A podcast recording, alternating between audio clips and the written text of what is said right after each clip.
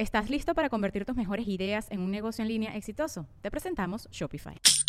Tal vez no lo sabías, pero nuestro podcast More Than Mamis es un negocio. Y lo comenzamos, por supuesto, para desahogarnos y hablar sobre la maternidad, no para convertirnos en expertas de ventas y del e-commerce. Así que sí, necesitábamos ayuda para vender nuestro merch y poner en marcha nuestra tienda. Por eso estamos tan contentas de usar Shopify. Regístrate con tan solo un dólar por mes en shopify.com barra sonoro, todo en minúsculas. Ve a shopify.com barra sonoro para llevar tu negocio al siguiente nivel. Shopify.com barra sonoro.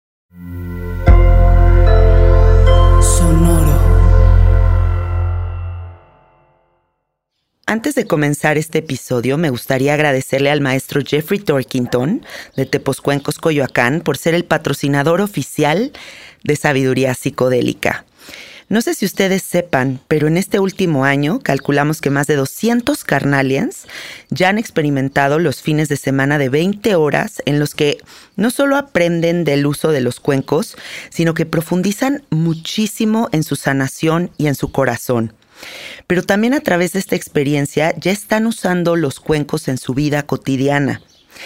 Si quieres saber más información sobre estos eventos en el Bajío, en Puebla, en Ciudad de México, en Morelos, mándale un mensajito en este momento a Jeffrey al 55 44 43 0106 o mándales un mensajito al Instagram tepos-cuencos-coyoacán.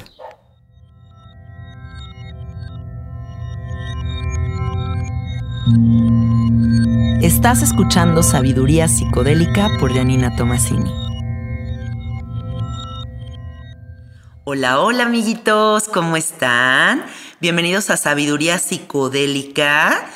Este episodio es turbo educativo. Siento que todos vamos a aprender muchísimo juntos de un tema tan tabú, tan alejado de la realidad, como que algo que pareciera que vive en un closet así encerrado y, nadie habla de ello y es urgente que hablemos de esto, porque todos sí o sí, en algún punto vamos a considerar ser papás, chance, hay que tenerlo como una opción que está ahí abierta.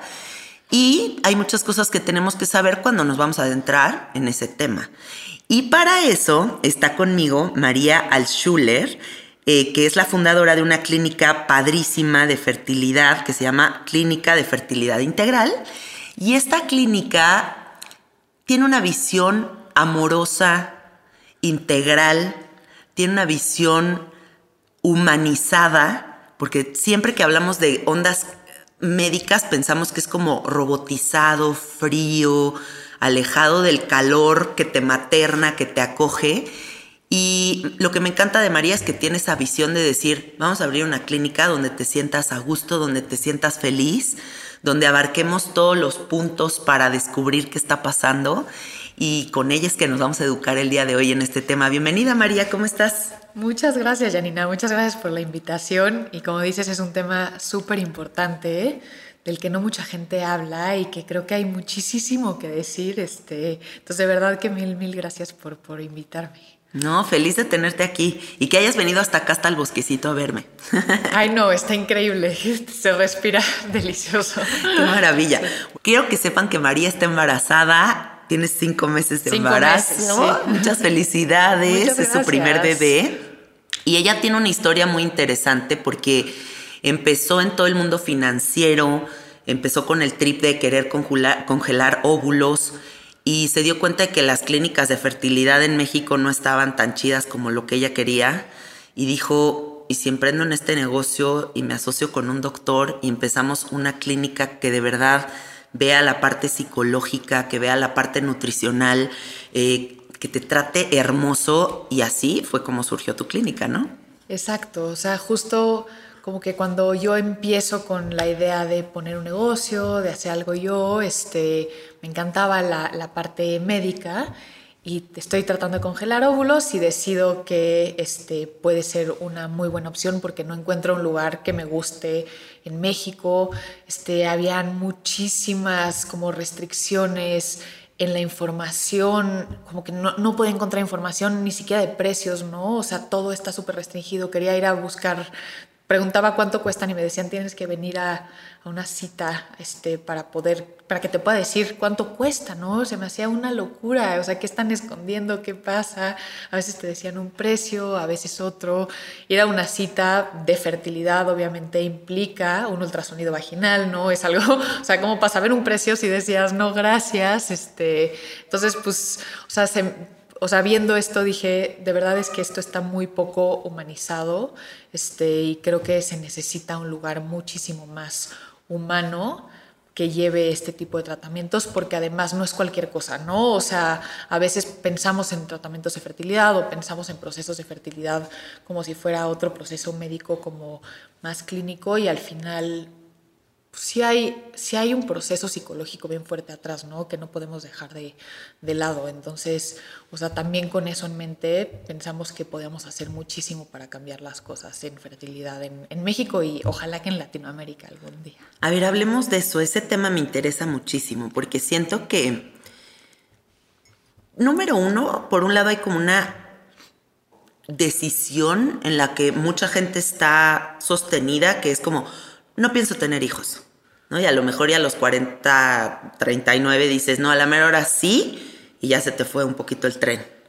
Luego, por otro lado, hay una vulnerabilidad tremenda que se explora a la hora de ir a que te diagnostiquen en una clínica y te digan si tienes posibilidades o no tienes posibilidades, tanto para el hombre como para la mujer, en un camino donde pues, siempre hay como dos partes, ¿no? Y luego, por otro lado, está esta parte en donde decimos, no, yo no voy a necesitar eso, yo estoy segura de que estoy increíblemente sana, no necesito nada de eso porque como increíble, porque hago ejercicio, porque todas las cualidades y a la mera hora resulta que no. Entonces, ¿cómo se le hace para empezar a abrir estas puertas y entender que es un tema que nos concierne a todos? No es como exclusivo para tal y tal y tal y tal. Claro, creo que eso es un tema importantísimo. O sea, al final, y como dijiste al principio, todos tenemos que tomar decisiones sobre fertilidad, ¿no? Ya sea tener hijos, no tener hijos, cuándo tener hijos, con quién tener hijos, ¿no? O sea, y todo eso, pues entre más información tengamos para tomar esas decisiones que son tan importantes en nuestra vida, porque de verdad que afectan todo lo demás que hacemos alrededor de nuestra vida, ¿no? Entonces, entre más información tengamos para tomar esas decisiones, pues mucho mejor, porque ya con esa información decides, oye, pues tal vez congelar óvulos si es para mí o no, congelar óvulos no es para mí. De verdad, yo sé que nunca voy a tener hijos, ¿por qué me voy a someter a un tratamiento? pues fuerte, quirúrgico, de hormonal, ¿no? Que también está padrísimo y también se vale, pero pero qué padre tener la información y tomar una información, o sea, tomar decisiones informadas, ¿no? Y este, y lo mismo con los tratamientos de fertilidad, ¿no? O sea, decir, oye, pues, ¿qué pasa si decido, pues, no tomar este, este lado preventivo de la fertilidad, ¿no? No ir y congelar óvulos y luego, si quieres, platicamos un poquito ya específico del tratamiento y de lo que significa esta parte preventiva de cómo puedo prevenir este, y guardar mis óvulos y por qué hace sentido o no hace sentido. Pero pues una vez que ya me voy a embarazar, este, si no estoy pudiendo, ¿no? Este, ¿qué, qué posibilidades hay? ¿Qué, qué, qué opciones tengo, ¿no? Porque pues también piensas oye, pues si hago dos in vitro y no, y no jala, pues ya no jalo, ¿no? Pero también hay muchas más opciones alrededor este, de eso, ¿no? Entonces, pues hay donación de, de óvulos, ¿no? Entonces, pues puede ser que pues, tú estés perfecta, tu útero está perfecto, este, obviamente se hacen análisis de, de esperma también si es que vas en pareja, ¿no? Este, entonces, pues si todo se ve bien, pero tal vez lo que, lo que pasa es que ya no tienes reserva ovárica, ya no tienes óvulos, entonces pues sí existe la posibilidad de un óvulo donado, ¿no? Y también son decisiones que puedes tomar o no, y también puedes decidir, no, la verdad eso tampoco es para mí y yo preferiría no, no tener hijos, ¿no? Y, y creo que también, o sea, como que el chiste es tener información para tomar, para poder tomar buenas decisiones. Y luego creo que el otro punto que tocaste, que es bien importante, es esta parte más psicológica de los procesos, ¿no? O sea, ¿qué pasa? Cuando te dicen, oye, pues sí tienes un tema de fertilidad, ¿no? Y la vulnerabilidad de llegar a pues, hacerte los análisis y saber que, esa, que ese puede ser que ese puede ser el resultado, ¿no? Y muchas veces no nos los esperamos, o sí. Entonces, yo lo he visto tanto en hombres como en mujeres, cómo se vuelven resultados bien fuertes, ¿no? Y a veces hasta cuando es positivo, o sea, como solo la vulnerabilidad de ir y hacerte los análisis y decir, híjole, ¿y si sale algo mal, no? Porque como que todavía creo que ligamos demasiado la fertilidad con el ser, ¿no? Y entonces, si no soy fértil, no soy suficientemente mujer, ¿no? Sí, hay mucho tabú alrededor de eso. Muchísimo. Y una cosa es decidir, no voy a tener hijos, y otra cosa es que te digan, no puedes, ¿no? Es, son, dos, son dos temas pues, bien diferentes. O sea, está súper bien decidir, pero aunque haya decidido no quiero, que me digan no puedo, tampoco ya me cambia el escenario, claro, tampoco me gusta, entonces ya cambia mucho el escenario.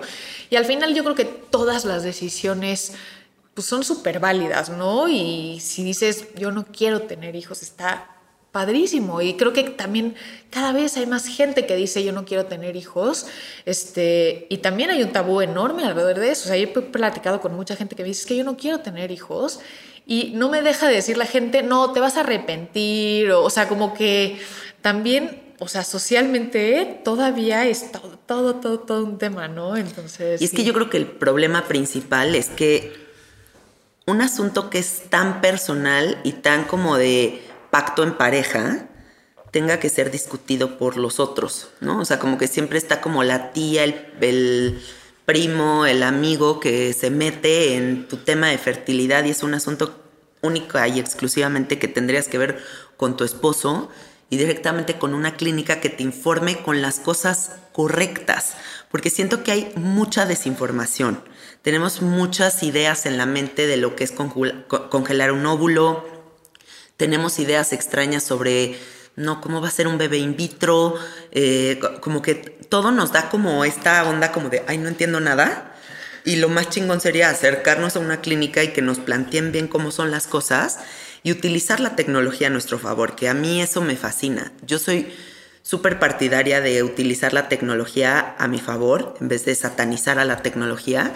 Yo digo, güey, qué padre vivir en este momento de la vida donde hay tantas opciones y tantas herramientas para prevenir y no esperarte hasta el final, ¿no? Y entonces creo que ese es el tema más interesante de tu clínica, como la parte de verlo desde antes y no esperarte hasta el último. Bueno, los avances sí es una locura, o sea, los avances tecnológicos en la medicina y específicamente en fertilidad y las posibilidades que nos dan son increíbles, ¿no? Y creo que también es esto de respetar creencias y de respetar pues lo que cada quien siente sobre la tecnología y, o sea, y este tipo de tratamientos y en general en todo lo médico, ¿no? Creo que, o sea, nosotros una de, las cosas que hacemos y, bueno, algo en lo que yo creo mucho es no imponer nada, ¿no? Pero, pero sí está padre, o sea, tener la información, o sea, no, no informarte por miedo a que, híjole, es que el in vitro no va con mi forma de ver la vida, ¿no?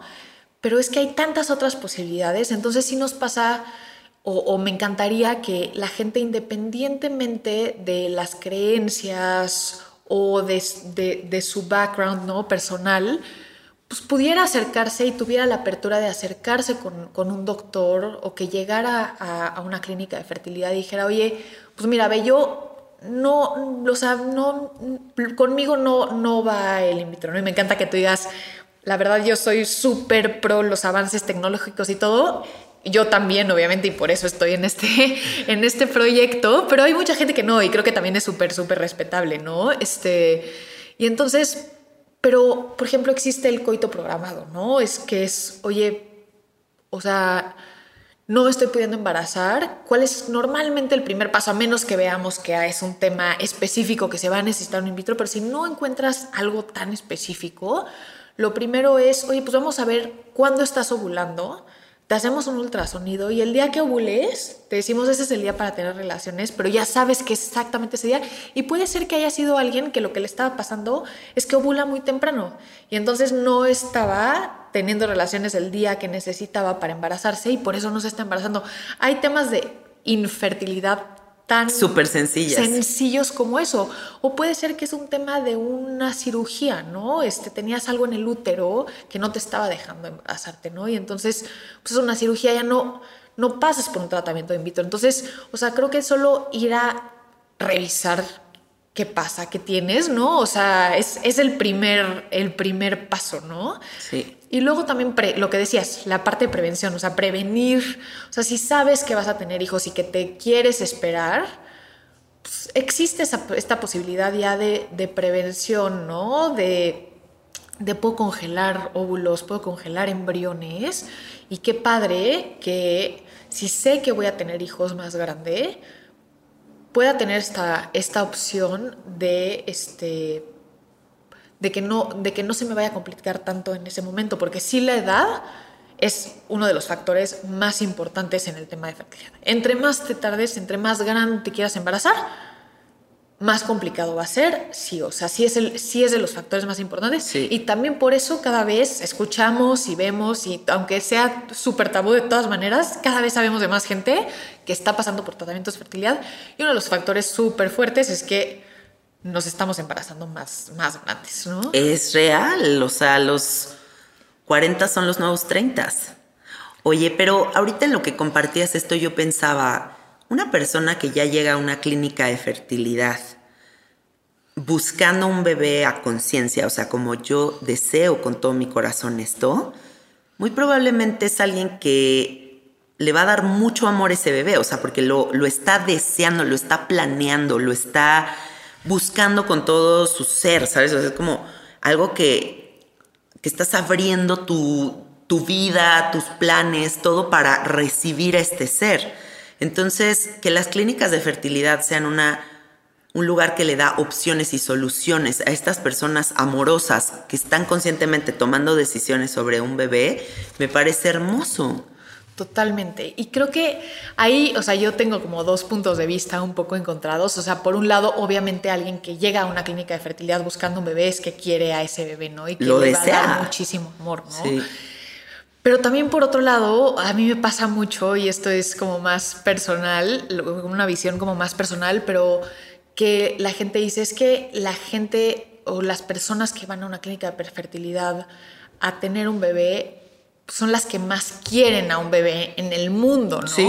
Pero yo no creo que sea 100%, 100 cierto. O sea, yo creo que, o sea, ¿por qué una persona que va a ir a una clínica de fertilidad quiere más a un bebé que alguien que se embarazó sin tratamiento, ¿no? O sea, probablemente sea lo mismo y tal vez esa persona que se embarazó sin tratamiento también hubiera hecho todo el proceso de, fertilidad. Y te lo digo porque yo personalmente pasé por un proceso de fertilidad, no, no acabé en un, o sea, al final estoy embarazada, no acabé, o sea, no, no fue un proceso de in vitro, pero sí fue un proceso este, de infertilidad y de tratamientos de, de fertilidad, ¿no? Entonces, ahí a mí lo que me pasó es que yo siempre me he visto como una mujer independiente, que la maternidad no me iba a definir, ¿no? O sea, como este tema como de mujer, este, como empoderada. independiente, empoderada, ¿no? Y entonces, como que cuando te, te visualizas así, el ponerle tanto esfuerzo al embarazo,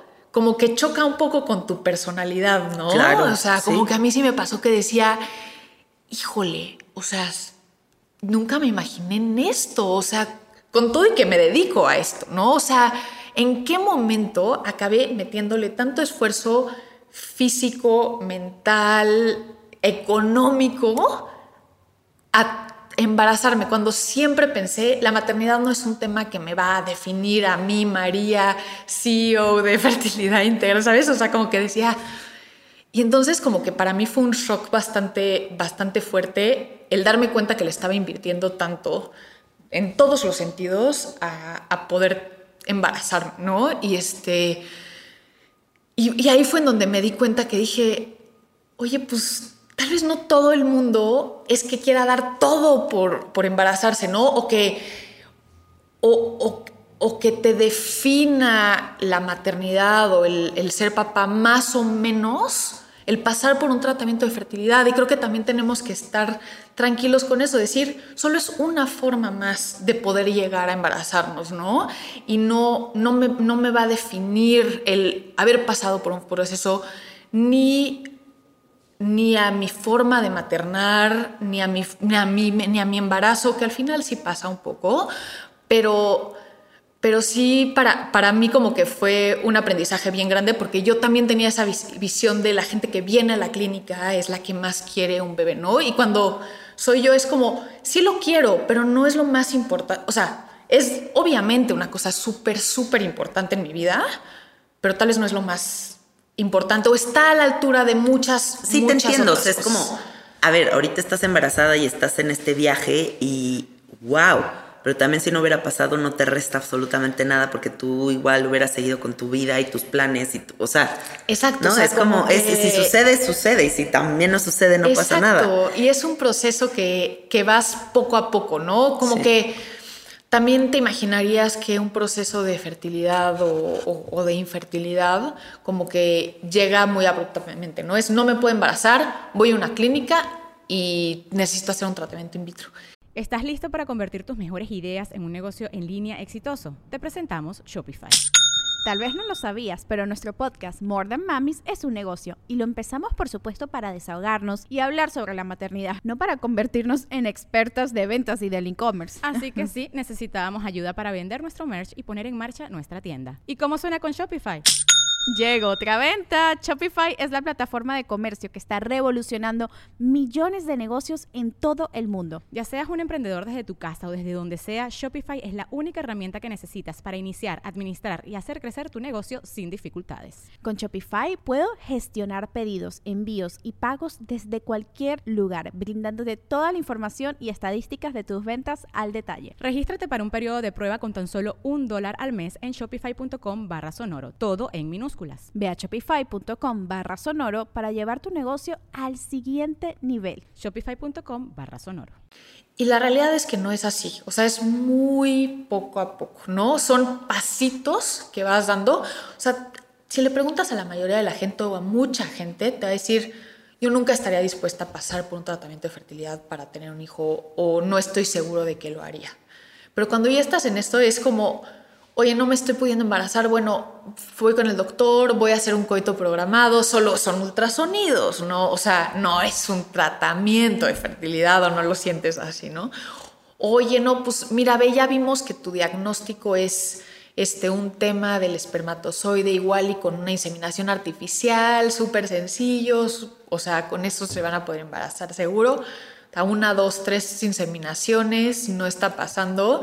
Y luego es como, oye, pues sabes qué, seguramente, o sea, el in vitro te da mucho más posibilidades de embarazarte, hazte un in vitro, tal, y acabas haciendo el tratamiento de fertilidad, obviamente súper consciente y decidiéndolo y a que acabas, o sea, todos son tratamientos de fertilidad, desde el, desde el coito hasta la inseminación, hasta el in vitro, todo es un proceso, pero son procesos que van poco a poco y que te, y que te van llevando poco a poco, ¿no? O sea, no es una decisión así de, es lo que más quiero en la vida, este, ahorita, ¿no? Este, entonces creo que también eso para mí, viendo a los pacientes y obviamente con mi propia experiencia, pues para mí, o sea, como que ha sido un aprendizaje bien, bien lindo de decir, oye, pues esto es bien personal y cada quien lo vive bien personal. Y una de las pacientes también una vez me decía, este, justo esto, o sea, como que nunca me vi este, como una persona que mi maternidad me iba a definir y cada inyección en la clínica, cada ida a la clínica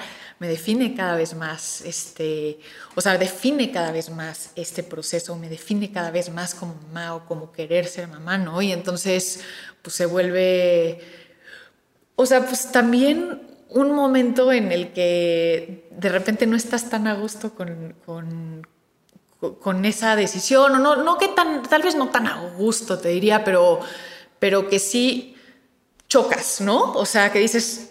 Sí, claro que sí. O sea, como que hay un choque ahí chistoso, ¿no? Este, y, y, muy lindo. Y al final también es un proceso en el que aprendes de ti, de tu pareja, de tu cuerpo, este, de lo que quieres, de lo que no quieres. O sea, te hace pues sí darte cuenta de muchas cosas que tal vez de otra manera nunca te hubieras cuestionado, hubieras pensado. Entonces, también es un proceso bien lindo en ese sentido, ¿no? Este, o sea, a mí me pasó también con mi esposo que, que tuvimos, o sea, un par de pérdidas y en una de las, de la primera pérdida, como que nosotros siempre dijimos, a ver, o sea, ser papás es algo que queremos, pero que no necesitamos, ¿no? Este, y como que lo teníamos muy claro.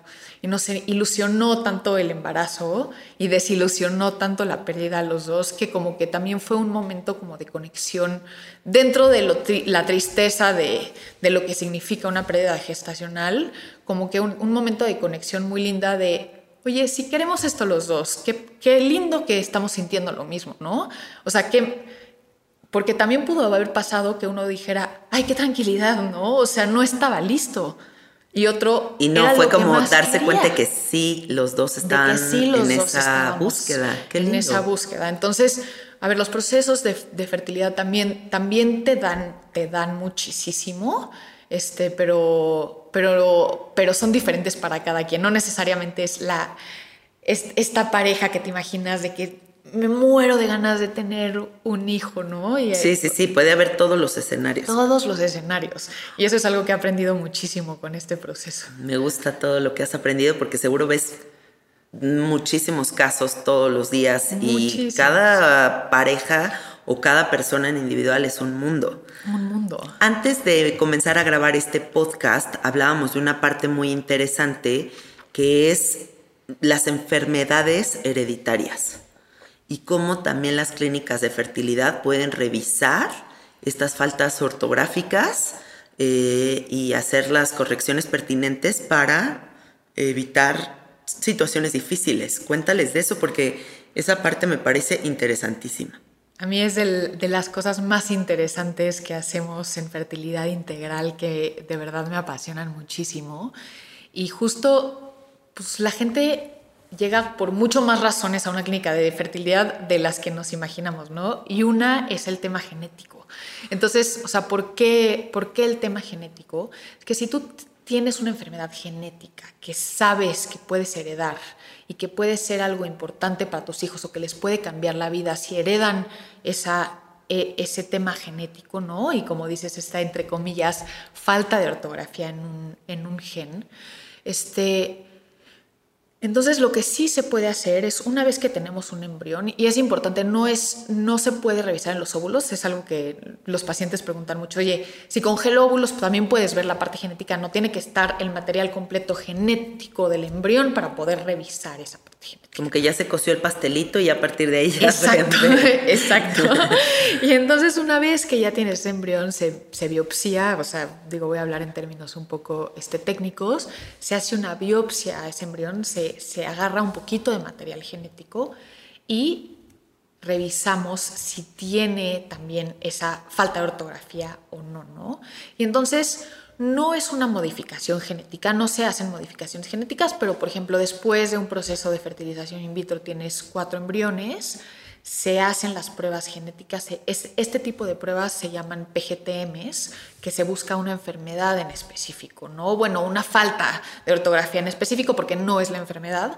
Este, y entonces lo que, lo que haces es encuentras en cuáles de esos embriones existe esa falta de ortografía en el gen, y entonces solo transfieres o implantas los embriones que no la tienen. Entonces, no estás modificando genéticamente este, a los embriones, no, es no se limpian los embriones, sino que solo estás implantando los que sabes que no tienen esa...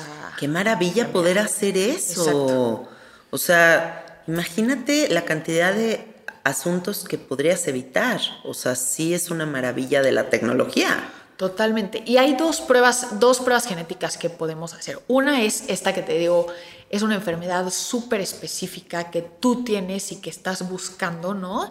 Y entonces se hace esta prueba para decidir, oye, pues solo me implanto los embriones que no las tengan y hay cosas pues bien graves, ¿no? O sea, que sí pues, les estás evitando a, tus hijos. Y hay otra que es este, que lo que, que lo que se hace, y esto nosotros lo promovemos mucho dentro de la clínica es que se revisan como la cantidad de genes que tienes, ¿no? Que tiene este embrión, o sea, como más a un nivel este un poquito más superficial, ¿no? O sea, no se puede encontrar una enfermedad en específico, pero lo que haces es ver si sobra o falta un gen completo, ¿no? Entonces hemos escuchado, por ejemplo, de la trisomía 21. ¿Qué, qué pasa ahí? O sea, es el síndrome de Down, hay un gen extra. Y entonces así hay varias enfermedades que son de genes extras o genes que faltan. Y eso sí se puede ver completo. O sea, yo sí, sí podemos hacer un análisis completo de todos los genes y decir, te falta o te sobra un gen, ¿no? O sea, no es una falta de ortografía específica.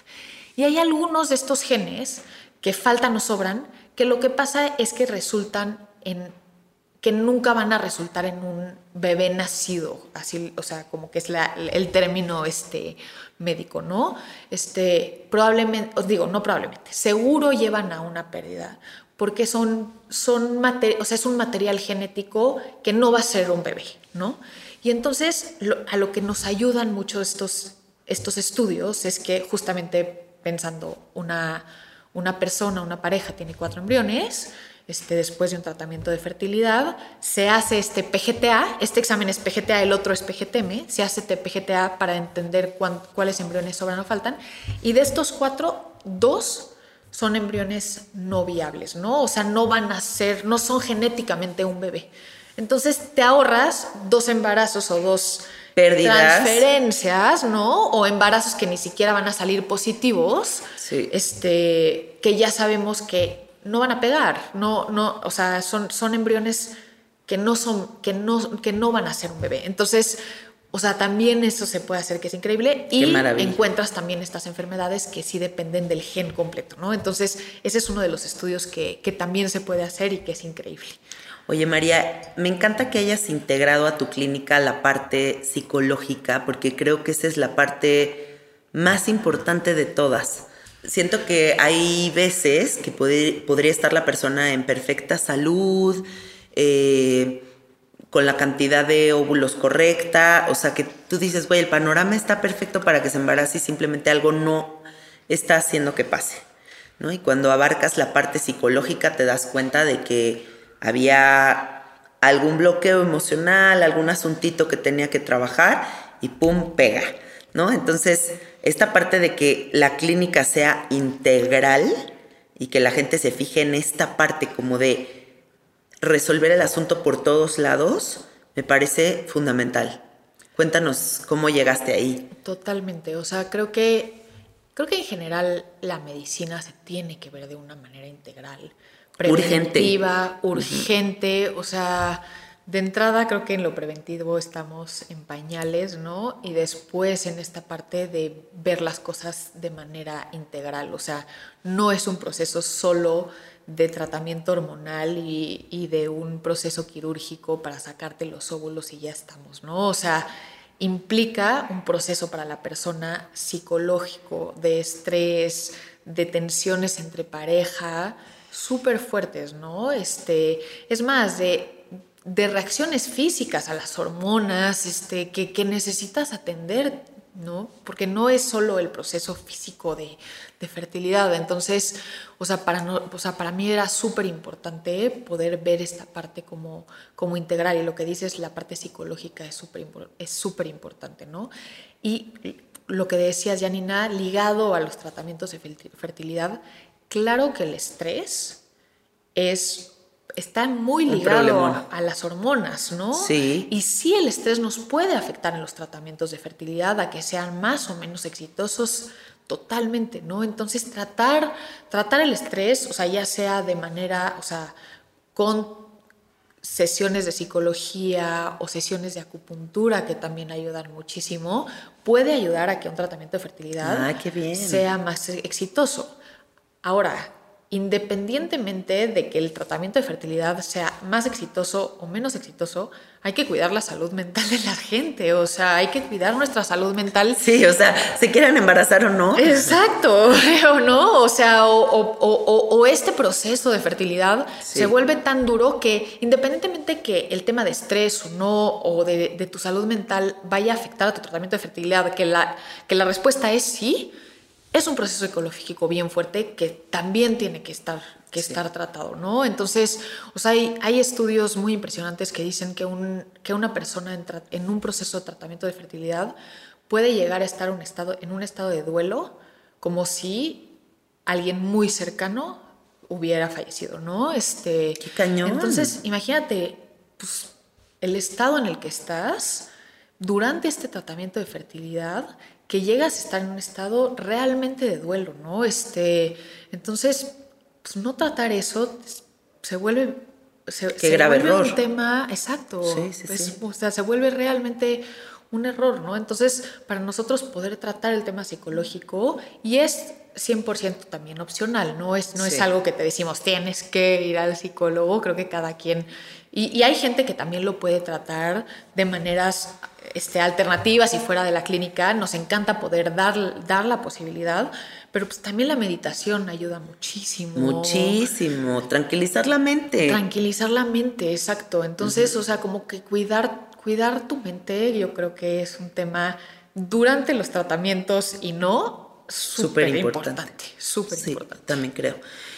Háblame también, por favor, de todas las mentiras que has escuchado en este camino, porque supongo que llega gente contigo después de haber probado tres, cuatro clínicas y de haber escuchado un buen de historias falsas y tú empiezas a aclarar el panorama y dices, güey, a ver, o sea, no se puede saber la calidad de esto, no se puede, o sea, sabes, como todas estas cosas que hay mucha desinformación o incluso la gente ahora opta por informarse a través de internet y no ir con un médico profesional a que les digan qué onda. No, simplemente es como yo vi en el TikTok un video de fertilidad que decía esto y ya con eso se quedan. Y como tú lo has venido diciendo en esta entrevista, la experiencia es radicalmente distinta para cada persona, o sea, de la vida, del proceso de fertilidad, de lo que pasa a nivel médico y la configuración de su ser. Entonces, ¿qué historias has escuchado que dices? A ver, vamos a aclarar. Me encanta esa pregunta porque el tema de fertilidad está lleno de mentiras y de tabúes. La gente llega muy desinformada. Es una de las cosas también que, que es muy sorprendente. Inclusive yo, o sea, está, o sea, estaba menos informada de lo que creía que estaba cuando empecé con, con este proyecto. Entonces, a ver, yo te diría una de las que es más grande y que nos que escuchamos mucho es la mujer es la del problema de infertilidad la ah, mayoría de los, las veces, ¿no? Entonces, o sea, esa es clásica y la realidad es que, y, aunque digas, oye, no, sí, sí sé que los hombres a veces son los del problema, o sea, pensaría, mucha gente piensa que es mucho más poquito de los hombres que las mujeres. La realidad es que 50-50 de las veces. O sea, haces los análisis y 50% de las veces un tema de esperma. Es la misma posibilidad para uno que para el otro. La misma posibilidad. Y no sabes cuánto Pasa que hay doctores que solo analizan a la mujer. Ah, neta. O sea, tenemos pacientes que llevan cinco años en tratamientos de fertilidad tratándolo a, ella y no se embarazan y el día que llegan, hacemos el estudio completo, también obviamente involucrando a él, resulta que es su, este, digo, no voy a decir su problema, ¿no? Este, su, que es un tema de, de, esperma, ¿no? Que no era un tema que no era un tema de ella, ¿no? Entonces, o sea, no solo es un tabú a nivel social, ¿no? Este, o sea, también dentro de la medicina, pues vemos que no, este... No revisan todo. Que no revisan todo, sí. Oye, ¿qué otras cosas has oído que, o sea, por este afán como de vender más también pasa que te dicen, vamos a analizar X cosas y que ni son ciertas. O sea, siento que en, el mundo médico también hay mucho charlatán o sea, todo mi respeto para los doctores, pero también hay, como en todos los ámbitos de la humanidad, hay gente muy buena trabajando y gente muy dark trabajando. Y lo que también dices, o sea, también Internet, ¿no? O sea, hay tanta información allá afuera que a veces no sabes qué creer y sí, hay cosas que suenan muy lógicas, ¿no? Entonces, o sea, una, otra de las cosas es el tema de la calidad de los óvulos, ¿no? Entonces, una de las cosas que afecta a la fertilidad de, la mujer y lo que más afecta a la fertilidad de la mujer y, saber si te vas, o sea, y, digo, y tus posibilidades de embarazarte o de no embarazarte, es la cantidad de óvulos que tienes y la calidad de tus óvulos, ¿no? Entonces, la, cantidad de óvulos, sí hay exámenes para medir más o menos pues, tu reserva ovárica, cómo está, está bien, estás mal, este, basado en tu edad deberías de estar más o menos en este nivel de reserva ovárica, eso sí, sí se puede medir, eso sí te podemos decir, oye, pues estás un poco abajo de lo que estábamos esperando o estás muy bien, tranquila, ¿no? Este, eso sí se puede decir. La calidad de los óvulos, no hay forma de saber si tienes mala o buena calidad de óvulos hasta que no se fertilizan esos óvulos. O sea, la única forma de saber si están bien o no, de calidad. Es ya que se coció el pastelito. Ya que se coció el pastelito. ¿Se está cociendo o no se está cociendo? ¿no? Y entonces, esa es otra de las cosas bien importantes, porque cuando nos hacemos nuestros exámenes de fertilidad, pues una de los estudios que se hacen se llama hormona antimuleriana, que te dice, es un estudio de sangre que te sacan una hormona que te dice más o menos cómo está tu reserva ovárica, ¿no? Entonces te puede salir muy baja y eso quiere decir que tu reserva ovárica está baja, pero eso no quiere decir que no te vas a poder embarazar fácil.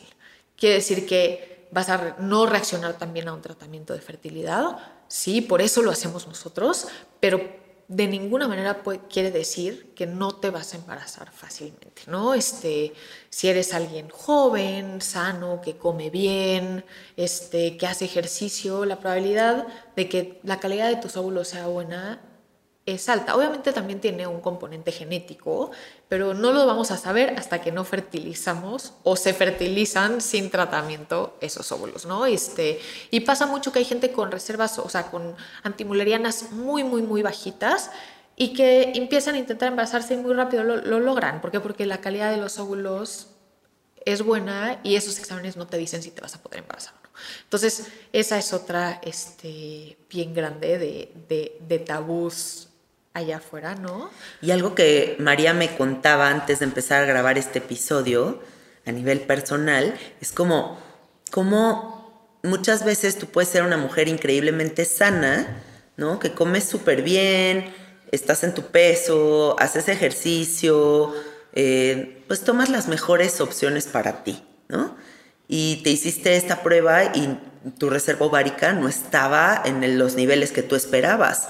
Y entonces ¿Por qué les comparto esto? Porque al final no se confíen en que si son personas increíblemente sanas van a estar llenas de óvulos o que si tienen un poquito de sobrepeso o esto o el otro, viceversa. O sea, no, no funciona así. No está relacionado necesariamente una cosa con la otra. Justo, y sobre todo en la reserva ovárica nos pasa mucho que la persona que crees que va a salir perfecta no sale perfecta y al revés también, ¿no? Y, mujeres que, o sea, mucho más grandes que deberían de tener, o, sea, normalmente se ve que, que deberían de tener una reserva ovárica más baja, haces los análisis y está súper bien, ¿no? O sea, la reserva ovárica, ahora pues no sabemos También ahora hay que la calidad, ¿no? De los óvulos y nunca vamos a saber, pero sí, a mí me pasó, o sea, de 31 años me hice, o sea, siendo sana, haciendo ejercicio, comiendo bien, todo, me hice los análisis y salí, pero fatal, o sea, en el piso de, de la antimuleriana, obviamente además me pegó mucho más de lo que pensaba, ¿no? O sea, el tema de que te digan, oye, tu fertilidad no está al 100, aunque yo supiera, no me dice la calidad de los óvulos, nada, me dio durísimo, durísimo, durísimo. Claro. Y este, y, y sobre todo porque pensaba que yo no era la candidata a, una antimuleriana baja, ¿no? o sea, como que no me lo imaginaba para nada. Entonces sí, o sea, lo que dices de que, pues por lo menos irte a checar porque, o sea, no, no podemos asumir que estamos bien o mal este, en temas de fertilidad solo por, por nuestra edad o tal, ¿no? Entonces, o sea, creo que tener más información siempre es mejor. Oye, pienso que también como otra área que hay que abarcar en esta conversación es, supongamos que yo decido embarazarme y quiero ir a tu clínica a empezar un plan de llevar a cabo la vida ideal para optimizar mi cuerpo para recibir un bebé. O sea, que yo dijera, güey, quiero clavarme en estar en el mejor momento de mi vida a nivel físico para tener un embarazo súper luminoso y un parto mucho más fácil, y, porque supongo que hay cosas que ayudan. ¿Eso también lo puede abarcar una clínica de fertilidad? Totalmente, y lo hacemos mucho. O sea, ah, eso está chingoncísimo. Está, está bien padre. O sea, muchas veces viene alguien a un tratamiento de fertilidad y lo que se le recomienda es, oye, la verdad, estás joven, el tema de tiempo no va a ser demasiado significativo en el cambio de fertilidad de aquí a tres, seis meses. Este, toma este, suplementos alimenticios, cambia tu alimentación para que sea así, haz este tipo de ejercicio. Tenemos, o sea, eso lo trabaja sobre todo la nutrióloga, ¿no? Este, que de verdad es súper buena, es especialista en temas de fertilidad y sí da dietas especializadas en eso. Lo que dice ella, y este digo, yo no soy la especialista y ya tendrán que, que platicar con, con Daniela, sí, pero lo que dice ella es que ella recomienda por lo menos tres meses antes, este, sí cambiar tu estilo de vida porque sí ayuda y la, y, la calidad de óvulos sí puede mejorar, ¿no? Entonces, o sea, como que eso sí lo hacemos mucho y obviamente siempre de la mano del doctor y de las recomendaciones de los doctores, ¿no? Porque también, pues depende mucho y como lo, o sea, como que creo que lo he dicho muchas veces en este, en este episodio, depende muchísimo de cada persona. Sí. Entonces, pues si llega alguien más grande, en donde el tema de tiempo sí es más urgente, ¿no? Sí importa más la calidad, o sea, la cantidad de ovos, o sea, la reserva ovárica sí baja más rápido entre más grande eres, ¿no? Entonces, pues tal vez no vale tanto la pena hacer un cambio de estilo de hábitos para mejorar la calidad ovárica o para mejorar las posibilidades, porque va a ser más dañino que empezar el tratamiento de fertilidad de una vez, ¿no? Entonces, o sea, puede ser un tema de edad, puede ser un tema de X que importa el tiempo, ¿no? Cuando el tiempo importa, por ejemplo, de, cáncer, ¿no? O sea, hay veces, y ese, ese, es otra de las razones por las que llega, llega la gente este, con nosotros, ¿no? Es otro tipo de pacientes. Entonces, tengo tengo cáncer, voy a pasar por un proceso oncológico que va a afectar mi fertilidad, entonces congelo óvulos o congelo esperma este, o embriones previo a mi tratamiento. ¡Qué cañón! Porque después o sea, son tratamientos que sí pueden acabar con... Claro, que van a entrar en un proceso de quimioterapia y dicen, necesito tener la reserva. Exacto. Entonces, ese es otro de los casos en donde el tiempo pues, es súper importante. Ahí sí yo... Qué padre que hay estas soluciones. Está increíble. Está increíble. Y también muy poca información y, y, y hasta dentro del mundo médico hay poca información y, conocimiento tipo de los oncólogos sobre estos tratamientos y si se puede, cuándo se puede, cuándo no, ¿no? O sea, porque pues obviamente a veces sí se puede, a veces no, a veces el tema de tiempo es tan importante que ni siquiera te puedes hacer estos tratamientos, pero, este, pero es otra de las cosas que sí se pueden hacer y ahí sí, pues el doctor no te va a decir, tómate seis meses para cambiar tu estilo de vida, te hacemos este procedimiento, ¿no? Esa, son cosas que tienen que ser inmediatas y pues lo que salga es lo que, lo que es y es mejor que lo que va a pasar después del tratamiento de, quimioterapia, ¿no? Entonces, pues sí depende mucho de la situación de, de cada quien, si hacemos este tema de cambio de estilo de vida o no, pero del cambio de estilo de vida sirve aunque sea dos días antes. O sea, aunque lo hagas mientras estás haciendo el tratamiento de fertilidad. O sea, sirve. sí sirve. O sea, sí, sí es algo que sí promovemos mucho. Oye, y en este tiempo que tú llevas en esta clínica, observando todos estos casos, tan metida en este tema, ¿por qué crees que a nivel social es tan tabú? Algo tan... O sea, a ver, no existiríamos los humanos si no existiera el embarazarse, o sea, así de fácil, o sea, todo el mundo está teniendo hijos. ¿Por qué hay tanto tabú?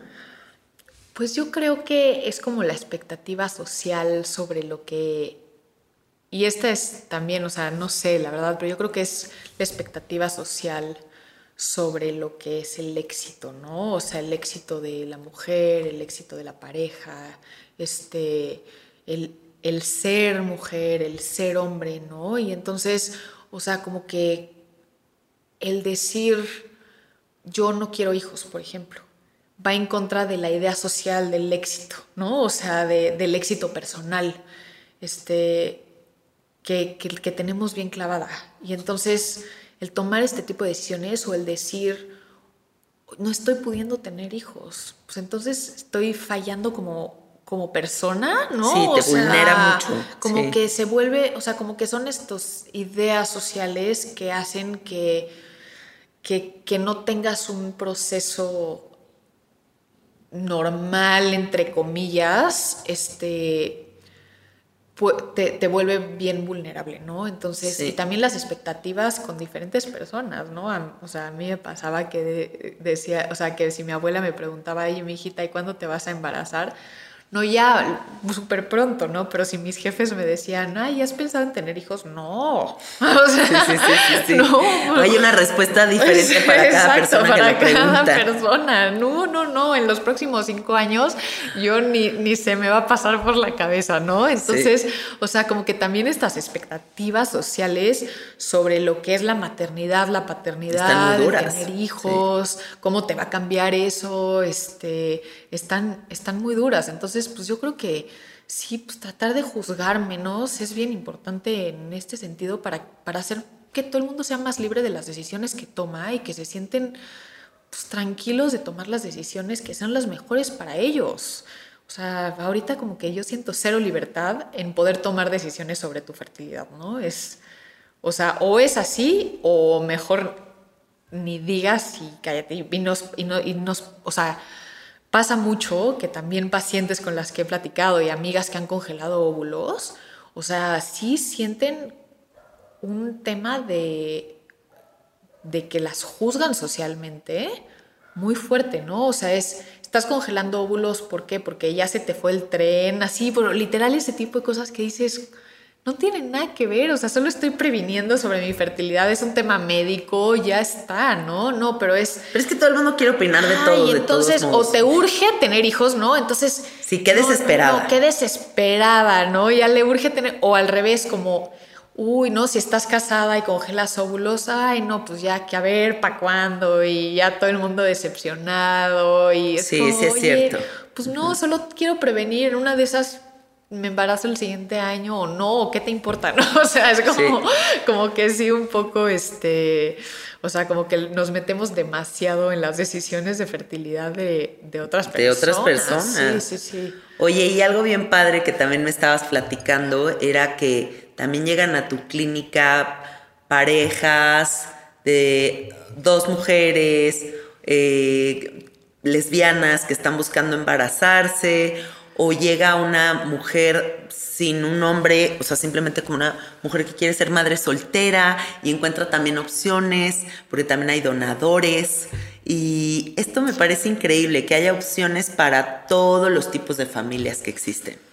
Totalmente. A mí ese es un tema que me encanta de este proyecto, o sea, poder ayudar a que otro tipo de familias no, no estándar puedan este, crearse, ¿no? Si es que esa familia quiere un hijo, este, es lindísimo. Me encanta. ¿no? Entonces, sí, o sea, justo lo que dices, una mujer que no tiene pareja, o sea, que no tiene pareja y decide tener un bebé ella sola, o sea, pues qué padre, ¿no? No, no sentir la presión de tener una pareja para poder tener un hijo, ¿no? O sea, no es, no es algo para nada ya necesario y decir, eso es lo que yo quiero este, eso es así es como yo veo mi vida y, qué increíble, ¿no? Este, además de que han habido madres solteras siempre de otras maneras, pero pues qué padre que sea una decisión tan consciente, ¿no? A mí, o sea, de verdad que son de mis pacientes favoritas siempre, así me encanta, me encanta cuando llegan y dicen, pues esto es lo que yo decidí, qué padre.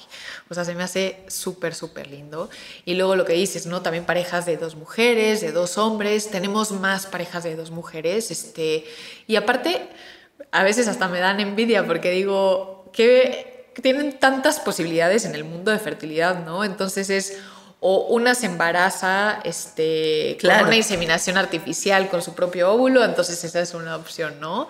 La otra opción es una se embaraza con el óvulo de la otra. Entonces, una es, pues aporta el material genético y la otra vive la experiencia de, del embarazo y pues las dos, hace, o sea, como que participan de, este proceso tan lindo, ¿no? Y entonces esa, es otra posibilidad, ¿no?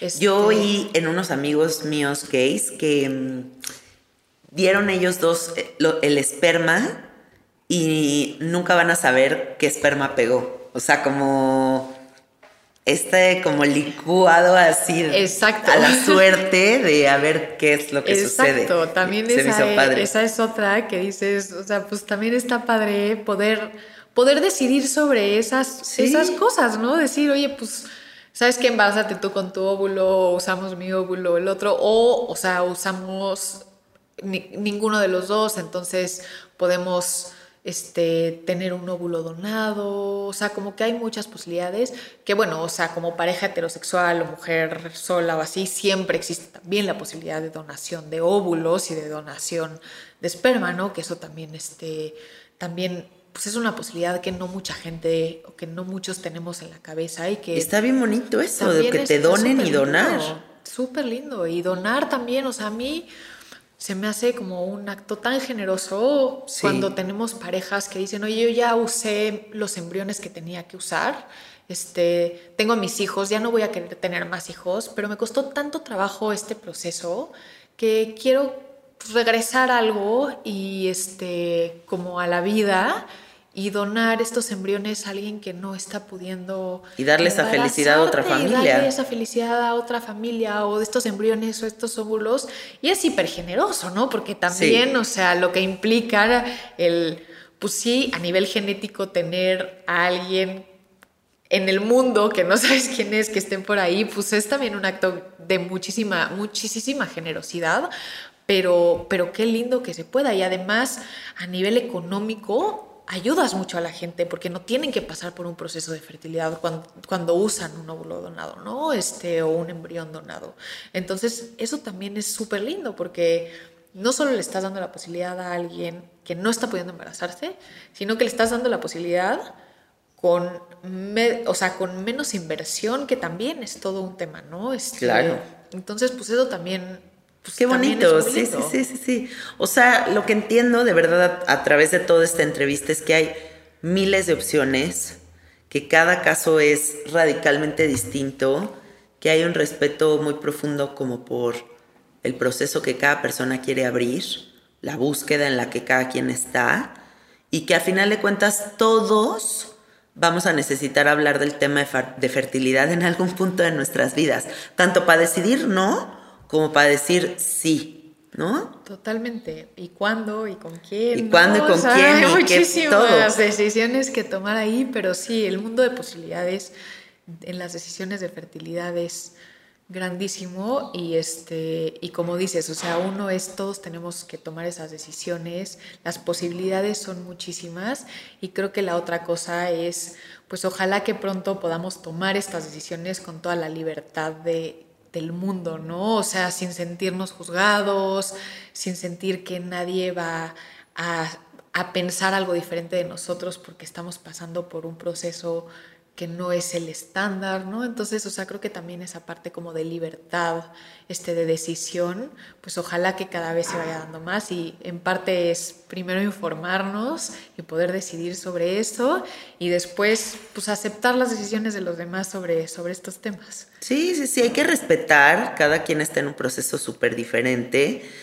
Eh, es que eso aplicado a toda la vida en general, o sea, hay que respetar, no hay que comentar, hay que, hay que dejar que la, la, gente viva sus procesos de la forma en la que necesiten vivirlos y que haya estas opciones tecnológicas a mí me parece increíble para que quien desee con todo su corazón abrir las puertas a un ser y, y traerlo a este mundo, pues que haya opciones chidas que se puedan revisar hasta a nivel genético toda la información, o sea, no, es que qué padre. O sea, sí, no, me las encanta. opciones son muchísimas, Sí. increíbles y la verdad, bueno, yo me siento bien, bien, bien afortunada de poder estar viviendo esto, de poder recibir a la gente en estos procesos tan importantes en su vida, ¿no? Este, es una responsabilidad bien grande, pero, pero pues también una experiencia muy, muy, muy linda, ¿no? Este, ya sea que acaben bien o mal los procesos, ¿no? Porque también vives procesos fuertes, ¿no? Claro. Y este, historias duras, pero que poder acompañar a la gente en- y a los pacientes en esos procesos, la verdad es que... Madrina energética de muchos bebés. La verdad sí es increíble, increíble. o sea, Oye, y cuéntale a la gente que nos esté escuchando cómo se contactan con ustedes, dónde están. Claro que sí, o sea, súper este, fácil. Nuestra página de internet es www.fertilidad.com. Si quieren hacer una cita ahí, hay un registro y se, Qué fácil y se pueden registrar. El dominio está buenísimo, Sí. fertilidad.com. Y las redes socia- sociales son arroba clínicafi. Y como he dicho muchísimo, informar para nosotros es importantísimo. Entonces, de verdad, hay muchísima información súper padre. También en, en la página tenemos un blog en donde hay varias, o sea, hay, hay mucha información ahí. Ah, qué bueno. Entonces, arroba clínica FI para redes sociales y FI. FI. Ok. Ah, Clínica FI, este, todo junto. Sí. Y este, fertilidad.com con la Está página. facilísimo, buenísimo. Sí. Bueno, entren amiguitos, chequen la información, no se informen a través de TikTok y a través de lo que googlearon. Hay doctores con mucha claridad que les pueden dar respuestas que de verdad los lleven al camino correcto y abracen esta idea, o sea, todos vamos a tener que tomar decisiones y está chido tomar decisiones a tiempo, ¿no? Gracias María, gracias por estar aquí. Muchísimas gracias a ti, mil gracias por invitarme. Un placer. bueno, amiguitos, nos escuchamos la próxima semana. Ya saben, busquen la clínica Fertilidad Integral y eh, cualquier duda ahí mándenles un mensajito. Gracias por estar aquí y escuchar este episodio. Bye bye.